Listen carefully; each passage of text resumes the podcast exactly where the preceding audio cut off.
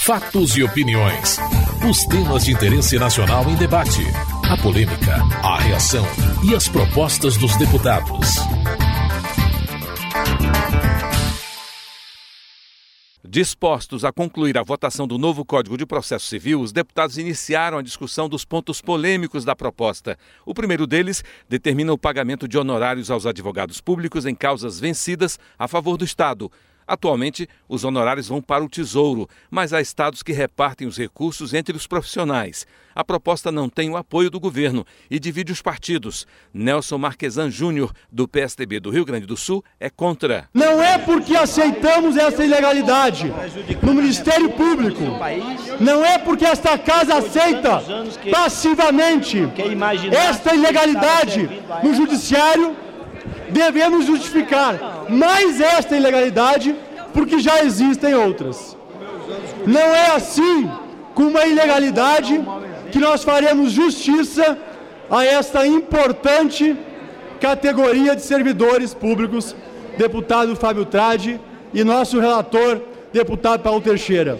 Então, este artigo, inserido no Código de Processo Civil, deputado Protógenes, ele é inconstitucional e ele não faz justiça, porque aqui foge, foge às mãos dos gestores públicos qual será a remuneração deste servidor. E deixaremos ela então a critério de resultados financeiros do seu trabalho. E o gestor público então não poderá mais, através de uma remuneração melhor ou pior, estabelecer a meritocracia ou fazer justiça um bom trabalho prestado por esses profissionais. O argumento de que isto é uma verba privada é pior ainda, deputado Protógenes. Um servidor público sendo remunerado com verba privada e quem vai estabelecer esta remuneração é outro servidor de outra categoria. É um juiz que vai dizer se a remuneração é de 2%, de 5%, de 10%, imagine a possibilidade de apadrinhamentos, de relações promíscuas e, de novo, da absoluta e total falta de meritocracia e absoluta e total falta de controle do gestor público de utilizar a remuneração como critério de justiça Delegado Protógenes do PCdoB da Bahia defende o pagamento de honorários aos advogados públicos. Temos que aqui, senhores, não inovar e sim reafirmar o compromisso que essa república tem com a justiça, reafirmar o compromisso que essa república tem, que o advogado, que o exercício do advogado é indispensável para o funcionamento da justiça, é indispensável para favorecer aqueles menos favorecidos é indispensável fortalecer a uma advocacia que consegue se reafirmar, construindo esse novo Brasil que hoje é muito importante para nós. Um Brasil de igualdade, com mais justiça, um Brasil sem essas desigualdades que ainda campeia na justiça brasileira e presenciado nos, nos mais distantes gabinetes dos advogados que gastam sua sola de sapato, gastam muitas das vezes dinheiro do próprio bolso. Esse deputado reafirma aqui o compromisso de mantermos o texto original do relatório do Código de Processo Civil na sua integralidade, destinando os honorários dignos à advocacia pública brasileira que merece todo o respeito e importância que é para o Brasil. Esperidião Amin, do PP de Santa Catarina, afirma que o pagamento de honorários não ajuda os advogados públicos. Falta aqui, deputado Quinalha, uma posição da Advocacia Geral da União que estabeleça uma norma para essa remuneração. Quero dizer que eu tenho um profundo apreço ao serviço público e os que conversaram comigo sabem disso. Podem vaiar, pulpar o que eu estou dizendo, mas não é justo que uma carreira de Estado precise de percepção de variáveis relacionadas à própria essência do trabalho, que é o sucesso na defesa do interesse público, para ver reduzida a desconsideração do poder público para com a sua atuação.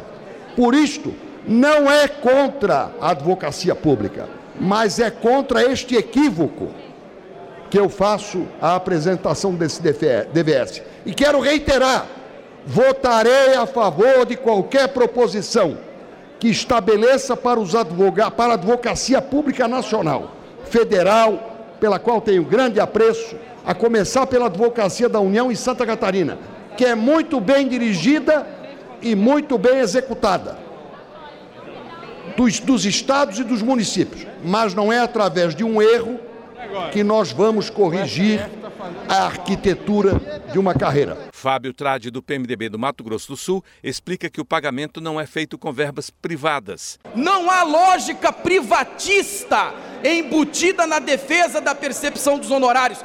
Pelo contrário, o que se quer aqui é legitimar com mais veemência o interesse público, valorizando as carreiras de Estado, para estimular os advogados públicos a atuarem nas carreiras sem pensar em fazer delas trampolim, como hoje nós estamos percebendo. Muitos advogados públicos federais, estaduais e municipais são aprovados nos concursos tamanha desvalorização, já pensam na magistratura, no Ministério Público, na Defensoria Pública. Portanto, na realidade, a exaltação é a exaltação do interesse público subjacente a uma prática que já é válida e aceita por 20 estados da federação, vários municípios do Brasil, na perspectiva de valorizar, estimular aperfeiçoar os quadros das carreiras de Estado para realizarem suas funções. Até porque, colegas deputados, se esperarmos que a União, se esperarmos que a União destine recursos de outras fontes para valorizar os advogados públicos, nós vamos levar muito tempo para que esse objetivo seja alcançado.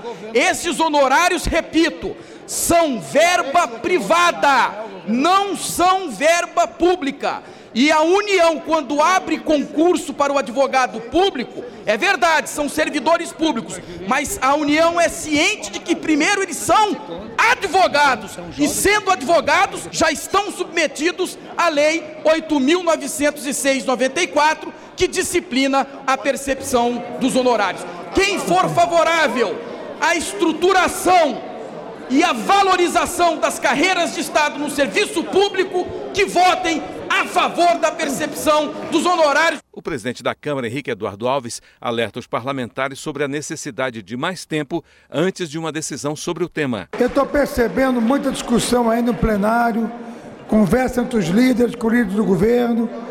Eu volto a ponderar para depois não haver uma frustração das expectativas criadas saber se há realmente um amadurecimento da matéria para que depois não venha chorar o leite derramado.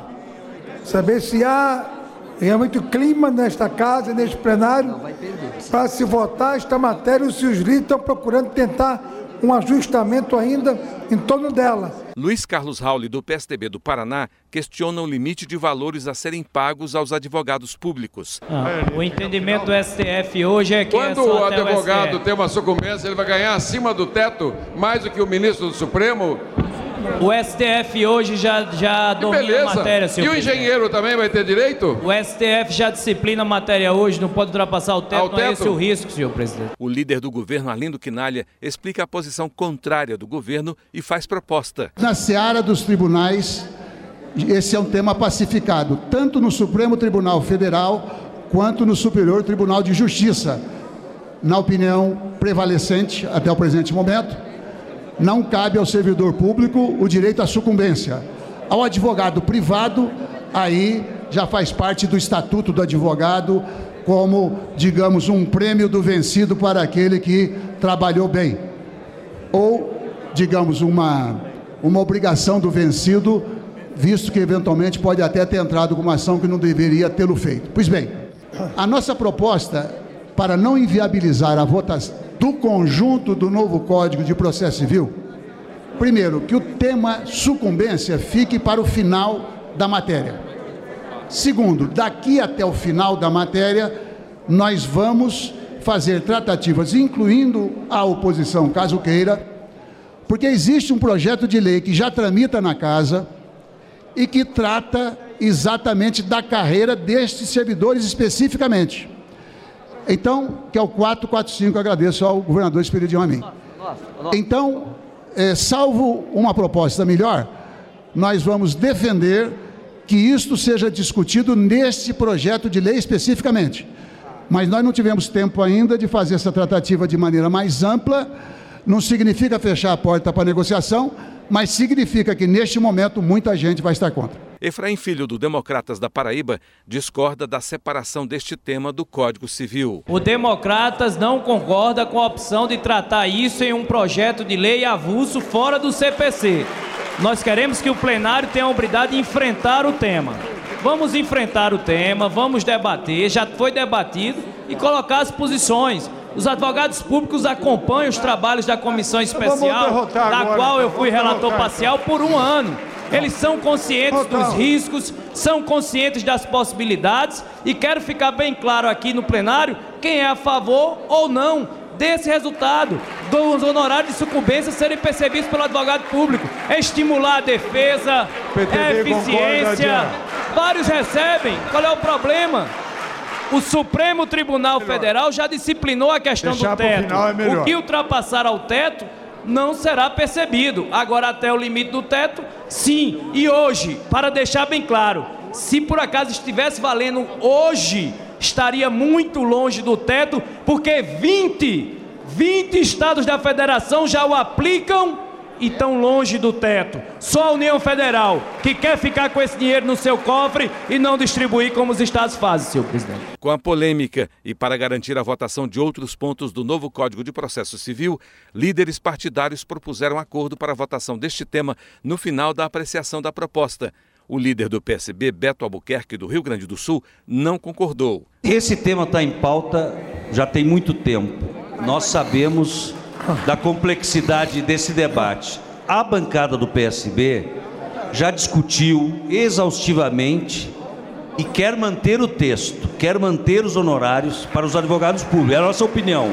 Bom, eu sinceramente, presidente, não sei por que a gente não enfrenta o assunto já agora. Vamos votar, presidente. Vamos votar agora.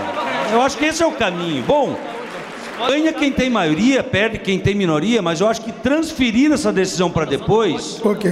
Eu acho que não leva a nada. Nós não vamos dar acordo para transferir, nós queremos botar agora vamos com lá. os riscos que okay. isso implica. O relator da proposta, Paulo Teixeira, do PT de São Paulo, defendeu o adiamento da decisão. Esse é um tema importante. E um tema como esse requer um amadurecimento de plenário que nós observamos agora, nesse momento, ainda não haver esse amadurecimento de plenário. Portanto, nós temos inúmeras matérias aqui e que, se nós conseguirmos discuti-las e amadurecê-las, nós podemos, com o compromisso do líder Arlindo Chinalha, amadurecer esse tema adequadamente para darmos uma solução. O líder do PSB insistiu na definição sobre o pagamento de honorários aos advogados públicos o impasse persistia e o presidente da casa, Henrique Eduardo Alves, decidiu adiar a votação do projeto para o dia seguinte. Na quarta-feira, com o falecimento do senador João Ribeiro, não houve mais votações na Câmara e a conclusão do novo Código de Processo Civil ficou para o ano que vem. Você está ouvindo Fatos e Opiniões. O Supremo Tribunal Federal ainda não tem uma decisão sobre a doação de empresas para campanhas eleitorais. Quatro dos sete ministros do tribunal já se manifestaram pelo fim das doações, mas o assunto já causa reações. O líder do Democratas, Ronaldo Caiado, de Goiás, critica o Supremo. É fundamental que esta casa volte a discutir essa matéria, mas é inaceitável que o Supremo venha mais uma vez querer alterar regras que as que alterou anteriormente foi sem dúvida nenhuma um desfavor a tudo aquilo que essa casa tentava produzir para diminuir o número de partidos políticos, Segundo lugar, para poder fazer com que o troca-troca partidário fosse inviabilizado e os parlamentares tivessem mais compromisso com seus partidos.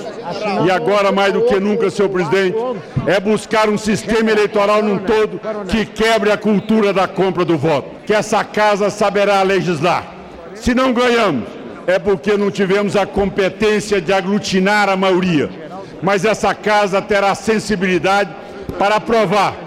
E a matéria de sistema eleitoral brasileiro é a matéria intrínseca à Câmara dos Deputados e ao Congresso Nacional. Henrique Fontana, do PT do Rio Grande do Sul, afirma que o julgamento está no caminho certo.